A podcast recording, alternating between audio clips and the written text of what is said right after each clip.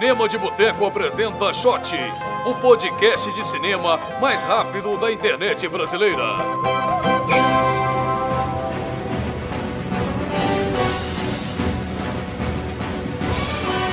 Olá, pessoal!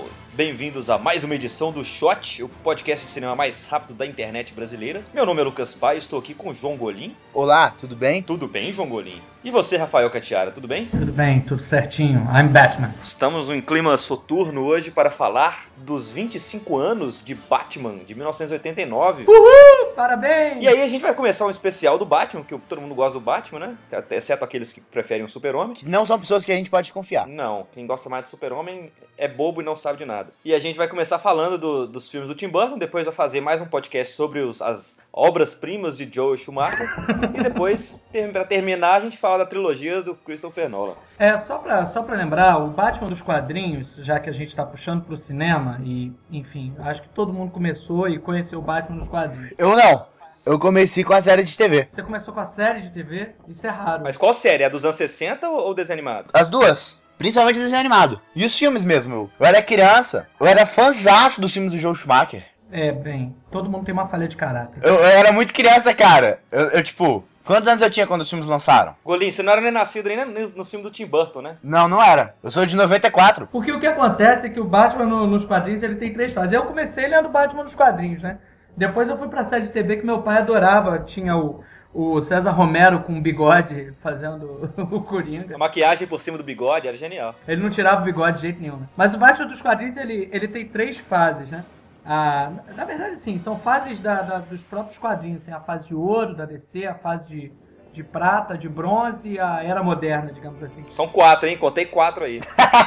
Você é um professor ruim, cara. Você é professor não é de matemática, não, né, Katia? Ah, não, eu sou de, de português, então não tem problema. Não, é porque a era de ouro, é, as grandes três fases são a era de ouro, de prata e de bronze. Pronto. A era moderna é só chamada assim porque é, não tá na era de bronze mais. A era de, de ouro, ela foi, ela surgiu lá na década de 30, mais ou menos, e é justamente pro surgimento, o grande boom dos super-heróis, até por causa é, da, desse período entre guerras, da fomentação, do, do, do da necessidade de fomentar é, a cultura jovem, etc. Então, eles surgem mais ou menos lá na década de 30, 40. Aí você tem o Superman, aí o Superman alavanca todo mundo, Capitão Marvel, Shazam, né? E o Batman surge nessa leva.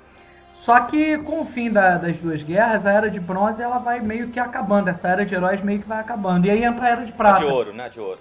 É, a de Ouro, desculpa. Aí entra a Era de Prata. Aí você tem um, uma revisão desses super-heróis. Aí você tem um Batman mais engraçadinho, né? O Superman com um humor mais, sei lá, esquisito, doentio, né? É na época que o Super-Homem tinha o Super Cachorro, a Super Vaca, Isso. o Super Cabrito, tinha. Isso. Né? E o Batman tinha o Batman, o Robin, a Batmoça, tinha o Batmirim, tinha aquelas bizarrice, assim. Todo, Exatamente. todo personagem tinha a sua leva inteira de, de coadjuvantes engraçados, de alívios cômicos. E toda capa de, de, de quadrinho tinha um macaco junto. Um o Super-Homem Super sempre fazia piadas com macacos e o Jimmy Olsen. Ele tinha um humor meio esquisito. E a, aí surge a década de 70 e 80, que são. Aí, aí é o que a gente chama de era de, de bronze. Em que aí há uma nova reinvenção e o Batman ele ganha uma uma tonalidade mais escura, obscura, né? mais soturna. É quando surge o Cavaleiro das Trevas do Frank Miller, o ano 1. É, a, década, a década de 80 era uma década mais soturna, né? A década do, do movimento punk, né? Da ideia da anarquia, do punk rock invadindo o cenário cultural mundial, enfim. Então, se a gente parar para pensar, o nosso podcast vai seguir mais ou menos o mesmo, o mesmo caminho, né? Ignorando o Batman da década de 60, que tem até um filme muito ruim. Ah, cara, o filme é ótimo. Não fala que o filme é ruim, não. O filme é muito bom. Não, não é não, não é não. Ele é muito bom, velho. O Batman, o Homem-Morcego de 66. É. Ele é tão ridículo, mas assim, ele é um ridículo que, que, sabe que é ridículo. Tipo a série, né? A série era tipo isso. Tipo a série, tipo a série. É, é, é, muito engraçado, cara. Eu, eu recomendo. Eu acho que, um, que, é um filme bem legal. E tem coisa. Esse, esse, o Charada faz as, as charadas mais absurdas. Tipo assim, o que, que é amarelo e escreve? Aí diz o, o Robin: Já sei, é uma banana esferográfica. E o Batman, exatamente, Robin, o único significado possível. Caralho! Não tem pé nem cabeça, é o filme que tem o bate repelente de tubarão. É, exato, era isso que eu ia falar. Eles estão, eles estão, acho que no helicóptero, o Batman e o Robin assim, e aí rola a pane ou alguém que algum vilão que derruba eles. Aí eles vão, eles caem, aí e, não, e não, não machucam. Ele fala, porra, Batman, que sorte! Caímos na, na convenção anual de, de vendedores de espuma de borracha. Aí era tipo, sabe? Só coisa desse tipo, cara. É, o bate repelente de tubarão foi, a, fase- foi a, a cena que marcou a minha vida. Se você tá em dúvida sobre assistir esse filme ou não, imagina essa cena. Batman vai subindo uma escada, é, ele, e de repente ele, ele tá saindo do mar e de repente ele nota que tem um tubarão preso à perna dele. O Robin avisa, Batman, tem um tubarão na sua perna. E ele olha e fala, não se preocupe, eu tenho um bate repelente de tubarão aqui. Aí ele tira o bate repelente de tubarão, dá um- uma sprayzada na, na cara do tubarão, e o tubarão abre a boca e cai. Pá! Spielberg estava perdendo um grande nicho quando fez Tubarão. Ele não sabia o que estava fazendo. É, é- é nesse nível o filme. Mas ignorando esse Batman, a gente vai ter mais ou menos o mesmo trajeto aqui, né? Você tem o Batman. Ah, o início do Batman com o Tim Burton, de certa forma. O Batman do Schumacher, que é um Batman mais engraçadinho, mais bestalhudo, tem até o bate-cartão de crédito. E aí tem o, o quarto, essa terceira fase, que é a fase do, do Nolan, né? Que é uma fase mais obscura mesmo, você tem um- esse tom mais realista. A gente vai seguir mais ou menos esse caminho. Exatamente. E vamos começar com Batman de 89, que foi um filme que demorou pra caramba pra sair, porque o filme de Super-Homem veio em 78, e aí, assim, foram 11 anos até sair o filme do Batman, e teve vários roteiros, e aí as histórias seguiam mais ou menos o, o filme do Super-Homem, seguia a história de origem, mostrava o Batman como é que ele se transformou num, num- num vigilante, num herói, aquela coisa toda. Tinha versões que tinha o Robin. E aí, assim, o negócio foi passando de mão em mão tal, até que chegou e, e fizeram a versão lá final. Contrataram o Tim Burton, que era um cara que só tinha dois longas no currículo, né? Que eram as grandes aventuras de Pee-wee. E os fantasmas se divertem, Beetlejuice. É maravilhoso. E já tinha, que é, que é muito bom, e, e ele tinha curtas também, que já tinha esse clima soturno, que era o Vincent, o Frankenweenie, que virou um longa recentemente. Um longo horrível. Um longa horrível, mas o, o Frankenweenie original é bem legal. Posso só fazer uma, uma, uma confissão, assim? Não foi o meu primeiro filme no cinema, o Batman de 89, não foi. Mas é, é o primeiro filme de que eu tenho lembrança de ter ido ao cinema assistir. Porque eu, eu, eu fui com meus pais, eu lembro, foi uma. Foi um dia, assim, juntou todo mundo, eu, meu pai, minha mãe, meu irmão. Minha mãe tava grávida. Fomos todos pro cinema e, e, e, cara, eu me lembro até hoje da. da era, era, foi, acho que eu fui numa, numa estreia, era algo assim. Eu me lembro até hoje da sensação que eu tive é, naquele primeiro dia ali no cinema, sabe? Naquela, naquela primeira vez que eu vi o Batman. As pessoas vibrando com o filme. Quando a, a Batnave vai pra lua, as pessoas enlouqueceram, gritaram, pularam. Cara, acho que foi minha primeira grande experiência assim no cinema, sabe? Por isso que eu guardo uma lembrança tão carinhosa, tão especial desse filme, assim. Pois é, eu não lembro de ter visto ele no cinema, não. Eu tinha 4 anos quando o filme saiu. E eu lembro, mas eu lembro da, da Batmania que foi na época. Eu lembro de assistir Super Amigos, que, que era meio a Liga da Justiça. Eu tinha os bonequinhos, tinha o bonequinho do Batman e Robin. É, então, assim, eu lembro que eu já curtia o Batman nessa época. Eu não lembro de ter visto o filme nessa época, mas eu tinha a adaptação em quadrinhos. E aí eu nem sabia ler direito, mas eu lembro de ficar. Eu ficava olhando a cena lá do Coringa caindo no, no ácido e tal, eu ficava reencenando com os bonequinhos do Coringa, caindo num- numa tigela d'água. Que bom que você não usava ácido nos seus bonequinhos, né? Senão, não era só a Nossa, boca que ia ficar. brin- Brincar uma vez só. Golinho, e a sua experiência com, com o Batman em 89? Então, eu vi ele em, em VHS, sabe? Mas o de. O retorno, eu também via muito na televisão com meu avô, sabe? Sempre passava na televisão, meu avô sempre via. O, o Batman também, com o, o Batman de 89, passou demais na televisão também. E é engraçado que eu lembro das propagandas, eles sempre colocavam o tema dos anos 60. Sempre aparecia lá aquele Batman do, do Tim Burton com a musiquinha Batman! Nada a ver, sabe? Aliás, o, o, o tema desse filme que é tão bom, é uma bobagem eles terem isso, feito isso, porque o tema desse filme é, é tão bom do Porra, Elfman, né? espetacular, né? É tão bom que ele virou o tema do desenho, né? Até hoje eu penso em Batman, eu penso nesse tema. Parararara, parararara. Esse tema é incrível, Esse cara. tema é muito bom. É, eu gosto muito da trilha do Danny Elfman. Além do tema, que é muito legal, a trilha do Danny Elfman no segundo também é muito boa, que tem umas coisas assim... Lembra o Edward Mãos de Tesoura, lembra o trabalho dele em outros filmes do Tim Burton também, mas são, são muitos temas legais. Eu gosto bastante, assim, dessa parte da trilha e da parte visual do filme. A visual da Gotham City lembra assim, lembra aqueles filmes do expressionismo alemão. É. Lembra, lembra Metrópolis do Fritz Lang. Lembra o cinema no ar, tudo de noite. E aquela coisa que o Catiara falou do, do, do Batman do Tim Burton resgatar coisas da Era de Ouro, ele lembra muito esse clima, o, pri- principalmente o primeiro, tem um clima meio anos 40, assim, apesar de se passar no, no presente, lá na época lá, você vê que as roupas, o- os, o clima lá na, na redação do jornal, É. tudo é meio anos 40, os carros, sabe? Não, não tem uma coisa, não tem nada de anos 80, e talvez a música do Prince no rádio, na hora que entra o Coringa lá tocando Prince, mas em geral é um clima meio no ar, assim, um clima anos 30, 40, que é a época que o Batman foi criado. Era isso que eu ia comentar. É, em- a minha primeira. Voltando às sensações né, de criança no cinema, a minha sensação, eu lembro de perguntar claramente para meus pais em que anos se passava o filme, porque aquilo não encaixava para mim, né? Você tinha máquinas fotográficas com aqueles flashes é, da década de 40, carros que pareciam da década de 70. O filme é todo atemporal, né? E tudo. Aquele, aquele, ah, o próprio carro do Batman, né? Cheio de tractana, cheio de tecnologia e tal. E o carro com voz, né? Assim, tipo. Pô, o Batman no Batman Retorno, ele vira até DJ, ele, ele põe um CD lá com a voz do Coringa, do, do Pinguim, Faz um remix. faz um ink, ink. E ele tira o CD do nada, né? Porque eu sempre tenho um CD virgem no meu carro pra gravar. É, podia- lógico que foi do cu, podia ser de da mão, igual Feira da Fruta. né? Exatamente, grande clássico. Mas o, esse, esse Batman, ele, ele é- o Batman do Tim Burton, ele tem um visual muito interessante, exatamente porque ele resgata o visual da Era de Ouro, ao mesmo tempo que traz tecnologia e ao mesmo tempo que, que cria um, um- um sentimento de despertencimento, né? O Batman é atemporal, ele está em todas as eras, em todas as horas, em todos os períodos de tempo. Eu acho isso incrível. O Batmóvel também eu acho muito O legal. Batmóvel é demais. Batmóvel, eu acho que é, é um dos melhores. Eu acho ele, ele o o mais estiloso da série, assim. Eu acho também. Não, eu prefiro os do, os do Nolan. Não, o, o- o do Nolan faz mais sentido ali, né? É Exato. mais realista, o cara tem um tanque, coisa. Mas assim, pensando como criança, é o Batmóvel mais legal de brincar é aquele ali, que tem uma cara... Eu tinha o brinquedo dele. É, ele é muito legal. Eu tinha ele só pequenininho. Não, eu tinha ele grande, assim. O grande eu tinha o do Super Amigos. É o meu preferido, sem dúvida nenhuma. Ah, não, eu tinha, eu tinha o da, da série animada também, que é um outro Batmóvel legal. Que era muito parecido nesse Bat, é, com esse Batmóvel do Burton, na verdade. Aliás, a série animada, ele, o- ele, ele puxa muito, muitos elementos do Burton.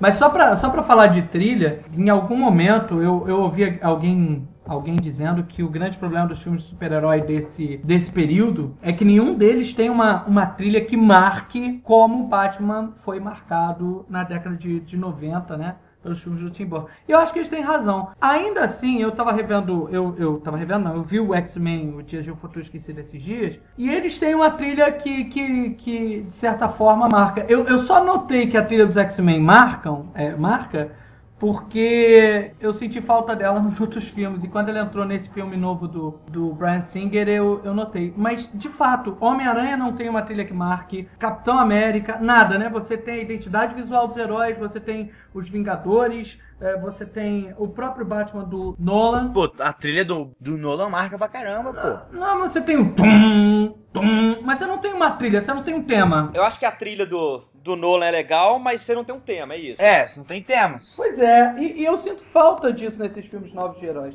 Eu, eu, eu, eu dou razão a quem disse, eu não sei quem disse isso, por isso que eu não dou crédito, mas eu, eu realmente sinto falta disso. assim. Não há uma, uma- um tema que marque tanto como o filme do Batman marcou, isso é incrível. Hoje em dia o pessoal tá reclamando que o Ben Affleck vai ser o, o próximo Batman e, e, né, na- ano passado quando rolou a- o anúncio do nome dele, ficou aquela coisa, Ben Affleck, mas nunca, esse cara não tem nada a ver e não sei o quê. Demolidor. E sim, a mesma coisa é, aconteceu a mesma coisa quando o Michael Keaton foi anunciado como Batman de 89. E talvez até com mais. com- porque o Ben Affleck pelo menos parece mais o Batman do que o Michael Keaton, que é baixinho, fraquinho, careca. Tem nada a ver com o Bruce Wayne que a gente conhece, né? O que, que vocês acham dele como, como Bruce Wayne e como Batman nos dois filmes? Eu gosto. Eu gosto demais também. Eu, eu acho que ele é. o- Assim, porque ser o Batman não é, não, é fa não é difícil. O problema é ser o Bruce Wayne. Pois é, eu tenho mais problema dele como Bruce Wayne, que eu acho que ele, que ele faz um cara muito.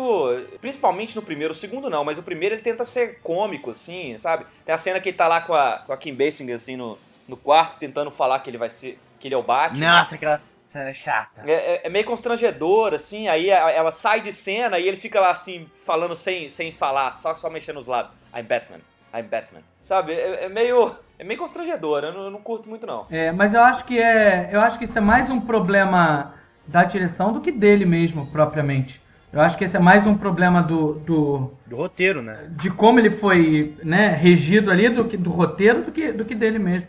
Eu acho ele um excelente Batman, assim, eu acho que ele. Sabe qual é a grande diferença? É que assim, também até 1989 a gente não tinha base de comparação nenhuma.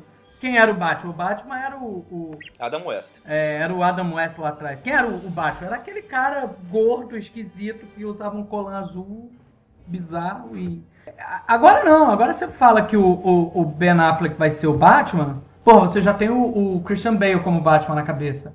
Né? Você já tem o próprio Michael Keaton, que bem ou mal fixou-se ali na figura do Batman. Você já tem o George Clooney. Não, sacanagem, o George Clooney não tem, não.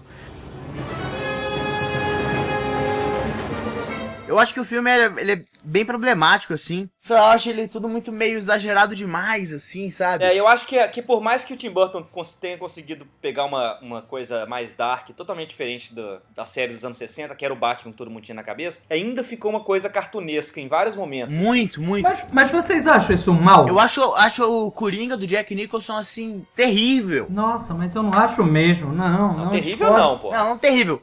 Mas eu acho bem, bem pai, assim, me incomoda em várias cenas. Me incomoda algumas coisas assim. Tem a cena que o cara vai lá e ele vai apertar a mão da- do cara. E aí o cara frita e fica aquela, aquele esqueleto torrado, assim, na, sabe, na, na coisa. Mas vocês acham esse tom. Volto a perguntar, vocês acham esse tom cartunesco ruim? Eu, eu não acho, eu acho delicioso. Aquela arma que ele tira no final, gigantesca. Eu acho que é porque destoa um pouco do filme. O filme parece que tá querendo ser sério, né? Você vê pela, pela trilha, a ambientação. O filme parece que tá querendo ser sério, aí você vê os personagens. É aquela parada extremamente caricata. É, eu acho que, eu acho que o tom do segundo é muito, me- muito mais bem resolvido nesse, Concordo. nesse sentido, porque E o ritmo? o ritmo, as cenas, assim, tem, é, tem, tem umas cenas que eu acho bem constrangedoras, assim, tipo, no primeiro. A, a- na hora que o Alfred leva a Kim Basinger lá pra, pra Batcaverna, assim... Tem nenhum motivo. Sem nenhum motivo. Olha, tá aqui, ó. Que coisa. E, o- e o, e o- e o Batman fica assim, poxa, mas. Ele até zoa isso no segundo. Ele zoa isso no segundo, porque claro que todo mundo zoou depois de ver o filme. Os apresentadores de TV lá, eles não podem usar os cosméticos porque o, o Coringa é, tá distribuindo produto químico adulterado que mata e tal.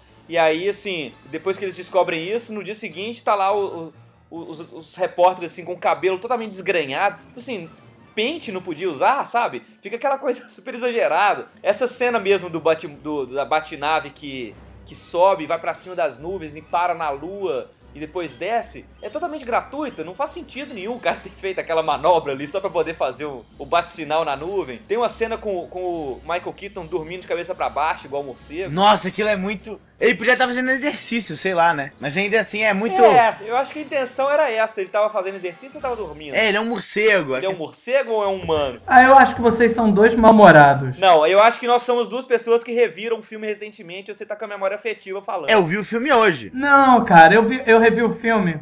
Eu revi o filme faz uns, uns, sei lá, alguns meses. O primeiro. O segundo eu não revi, não.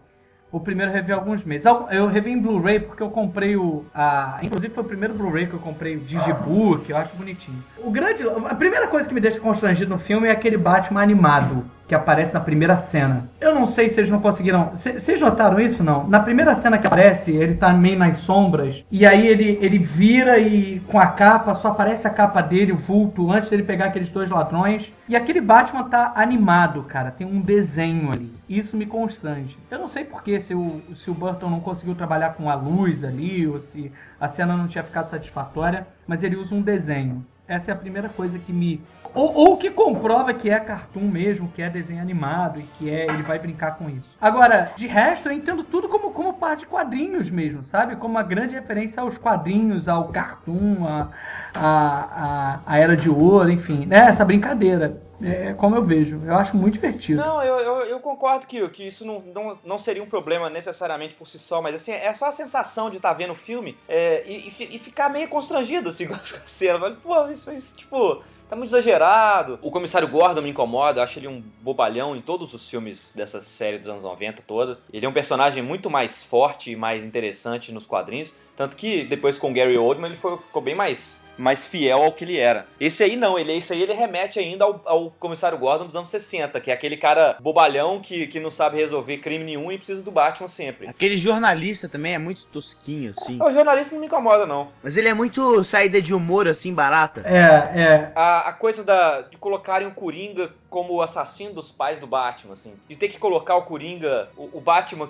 criando o Coringa, derrubando ele no ácido, depois falar, não, você me criou primeiro, sabe? Não precisava disso. O cara. Você já dançou com o diabo à luz do luar? É, eu acho, eu acho isso desnecessário. Não, e eu acho sim. Exagerada aquela maquiagem dele, porque toda hora ele passa a base pra mostrar, não, não, não, a pele dele é branca, ele tem que passar a base pra ficar normal. Isso acontece várias vezes durante o filme, sabe? É, tem pelo menos umas duas cenas, assim, que tá mostrando ele passando cor de pele, assim, né? Eu eu continuo achando que vocês são mal-humorados.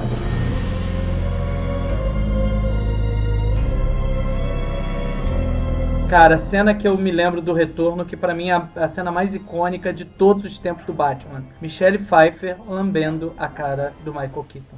Eu, pra mim o filme acaba ali. Pô, aquilo é demais. Pra mim o filme acaba ali. Michelle, não, melhor. Michelle Pfeiffer, toda envolta em couro, ela estava masoquista, né? Lambendo a cara do, do Michael Keaton e fazendo miau. Nossa. Puta, não tem nada igual. Ela é realmente uma mulher gato muito boa, né? O Batman Retorno é um filme que, que pra um ser um filme, assim, para toda a família, é um filme bem sexual, né? Muito. O tempo inteiro é referência, é, o, o pinguim também é um personagem. Todo mundo ele quer, ele quer comer, assim, ele olha lá e fala, ah, eu quero. Entrar no vazio dela. Quero entrar no vazio dela, tipo assim, as coisas. Ele tem uma hora que tem a mulher gata assim na cama, lá esperando o pinguim chegar. O pinguim chega e fala: Olha, just the pussy I was looking for. Nossa, essa cena é muito.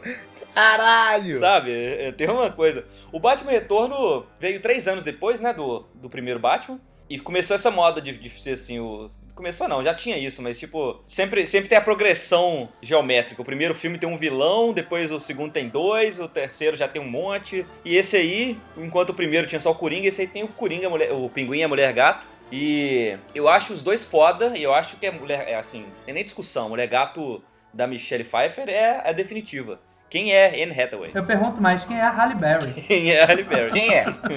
Não dá, cara. A Michelle Pfeiffer, ela tem a, a- talvez uma das melhores personificações de uma vilã de uns quadros, dos quadrinhos que eu, que eu me lembro. Nem, nem tanto pela origem, né? Que tem aquela coisa. A origem dela é ridícula, né? Ela cai. Ela, ela morre e aí é ressuscitada por lambida de gato. Não é? Os animais nesses filmes têm muito poder, né? Tipo, Caralho. um bebê jogado no esgoto e vira um vilão. Não, o pinguim, o- os pinguins ali, eles criam um ser humano, né? Eles, tipo, Me ensinando inglês pra ele. ensinam inglês pro, pro, pro menino que parece um pinguim. São super inteligentes, são, são é, fazem funeral, né? Leva o pinguim pro final lá, carregando ele ali. Não foi um funeral, eles eram amigos e eles estavam levando o pinguim para um lugar melhor. Foi o que meus pais me disseram e é nisso que eu acredito até hoje. É, depois que ele morreu vomitando a gosma preta, nojenta pra caralho. os gatos, os gatos lambem a cara da, da mulher que caiu de, de 10 andares e ela ressuscita. E, e não só ressuscita, como de secretária, ela vira perita em artes marciais, acrobacia e costura. E costura, não, costura não virou perita não, cara. Era muito ruim aquele vestido dele, dela. Que isso, o vestido é do caralho. Ela faz na hora ali, assim, do- com cara de maluca, sem olhar pro, pro tecido. Com sangue na, na cara ainda. Não, e ela multiplica ainda o tecido, porque ela pega uma jaqueta e faz o uniforme inteiro ainda. E depois ela ainda arruma a jaqueta, porque ela cortou no braço e ela repara. Então, assim, é. Tem, o estilo ainda é muito fantasioso, ainda é cartunesco, mas eu acho que o Retorno tem essa coisa mais Tim Burton, mais, mais bizarro, mais freak show do que o primeiro, e eu acho que isso é mais legal, assim. O, o Pinguim, por exemplo, é um, uma atração de freak show ali. Eles, eles até homenageiam o Pinguim famoso dos anos 60, que tinha um monóculo e cigarrinho, assim. Eles põem o pai dele na primeira cena como com um monóculo, põe alguém tentando botar lá uma cigarrilha na boca dele e fala, não, tira isso daqui. Eles fazem essas, essas homenagens assim, mas no geral, aquele cara é um cara muito bizarro, cara. Ele, ele não tem. Ele tá muito mais pra um freak show do que pra um cartoon de, de, de sábado à tarde. E ele vai concorrer a prefeito, sabe? Isso é muito. Olha esse cara que a gente acha no esgoto, bora tentar colocar ele no- na prefeitura da cidade. É, ele diz muita coisa sobre o estado da política em Gotham, né? Cara, Você pega qualquer um no esgoto e, e taca lá como prefeito. Não tá muito diferente do nosso tipo de política, não. Mas eu não vou entrar nesse assunto. O grande lance é que eu acho que aí o tom cartunesco ele é mais assumido. Tanto é que naquela cena, quando ele vai brigar lá com os motoqueiros e tal, o Tim Burton começa a usar muitas cores. Coisa que ele não faz a série inteira. Então, assim, eu acho que esse é mais cartunesco do que o primeiro. Eu acho que a grande diferença é que esse se assume, talvez, mais cartunesco do que o primeiro filme, não? É, o filme é menos sério. Os vilões ficaram isso. É um que foi criado por pinguins e um que foi criado por gatos. E você tem um cara que é um morcego. É, é isso. Mas eu, eu acho que sim, apesar de, de terem coisa, as coisas serem mais absurdas do que um cara cair num, num, num tanque de ácido e, sair com a cara pintada de branco e, um sorriso permanente, né? Porque aquilo, claro que aquilo é bem realista. eu acho que apesar de, de- das coisas serem até mais fantasiosas e mais absurdas no segundo, ele não tenta ficar fazendo gracinha, eh, não tenta ficar o Bruce Wayne fazendo gracinha, sabe? Aham. Eu acho que funciona. O humor ali funciona melhor. O humor tá nas coisas, não assim no- em personagem alívio cômico. Sim, exatamente. Tem, tem, as, tem ainda as sombrinhas, os guarda-chuvas do pinguim bizarros, né? Não, tem aquela cena. Ô, droga, eu peguei um fofo. Eu peguei o fofo, é. Ele abre um que tem lá a patinha. Era isso que eu ia falar. Tem um pato, Tem cara. um pato, porra, o veículo do pinguim é um pato de borracha gigante. É tipo um pedalinho, tá ligado? Mas eu acho que assim, que tudo isso ainda é sinistro, cara. Tem um, tem um ar de sinistro. Sim. O pinguim, porra, o cara tem. a- Ele fala cuspindo pre... coisa gosma preta. O que, que é aquilo? Pô, ele arranca um pedaço do nariz do cara. É, ele fala assim: sabe o que é mais engraçado que isso? Um nariz sangrando. Seu nariz sangrando. É, aí vai lá e morde o nariz do cara. O elenco do Batman Retorno também tem o Christopher Walken, que faz um, um outro vilão, né? Que é um, um homem de negócios lá, que é o cara que, que é o chefe da Mulher Gato e que tenta botar o pinguim na, na prefeitura e coisa. E é engraçado que, ele, que, eu, que eu li que ele era pra ser o Harvey Dent, que é o cara que vira duas caras depois. Só que aí, como o ator que fazia o Harvey Dent no primeiro filme, que vocês lembram que tinha um, Era o Cal que era é. o, o Lando Aham. Carlisian do, do Star Wars, que faz o, faz o Harvey Dent no, no primeiro Batman. E, e diz que ele foi. que ele aceitou o papel, assim, na promessa de num filme futuro ele ser o, o Duas Caras. Ele tá esperando até hoje. e aí, assim, no segundo filme era pra ter sido o Harvey Dent, e, e tanto que no final, quando ele é meio que queimado, assim, no.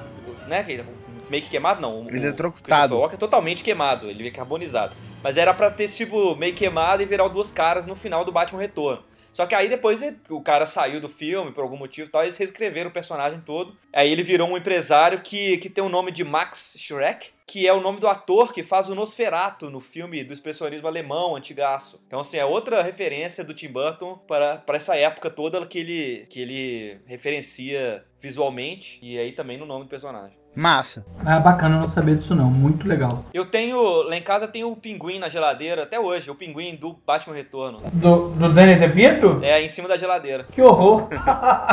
Eu achava o personagem mais freak de todos os filmes do, do Batman. Diz que o McDonald's tirou, tirou do McLanche Feliz os bonequinhos, assim, depois do... Porque na hora que saiu o filme, ficava aquele bonequinho lá vomitando gosma preta, e eles, eles recolheram, rolou, Ou isso rolou um eles negócio. tocavam pra McLanche.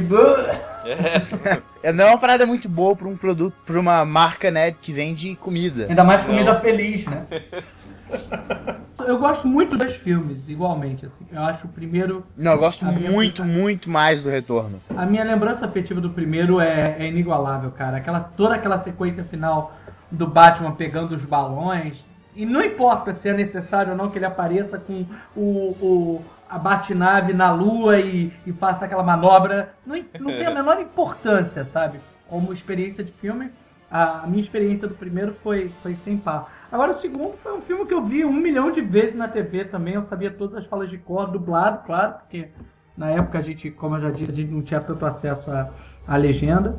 É, mas eu sabia falas de cor, eu sabia é, os momentos em que cada coisa ia acontecer, enfim. Eu acho os dois, dois grandes filmes do Batman, que hoje tem que ser vistos com um olhar mais tolerantes, mas um olhar mais tolerante, mas que é, não perdem a sua a, a sua a sua vivacidade, sabe? A sua importância no, no cenário da retomada do Batman é, nas e telonas. dos super-heróis em geral, né? Porque, assim, tirando o super-homem, não tinha... Ah, e o Super-Homem eh, tinha sido 10 anos antes, né, cara? O Super-Homem eh, sofria com, com Superman 4, Supergirl, né?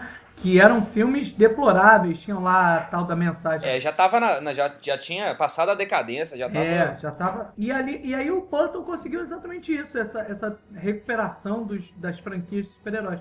Claro que ele não vai conseguir isso imediatamente, né? Você ainda vai passar por dois momentos mais sofridos aí ao longo do tempo. Rafael Catiara, quantas caipirinhas para Batman de 1989? De 89, 4,5 caipirinhas. Que isso? Cara, realmente a memória afetiva falando, falando mais alto. Filme. Eu gosto do filme, eu gosto. Eu não dou isso nem pro retorno. João Golim, então quantas caipirinhas para Batman Retorno? Quatro? Ou quatro e meia? Não, quatro. É isso aí, galera. Aproveitando aí o aniversário do, do Batman, do filme, assi- reassistam aí, que, é um- que são, são dois filmes que valem a pena, assim, tem seus problemas, mas tem muitas coisas legais. Filme com Batman, até quando é ruim, é bom. Até quando é ruim é bom. O Batman é... É o Batman, caralho.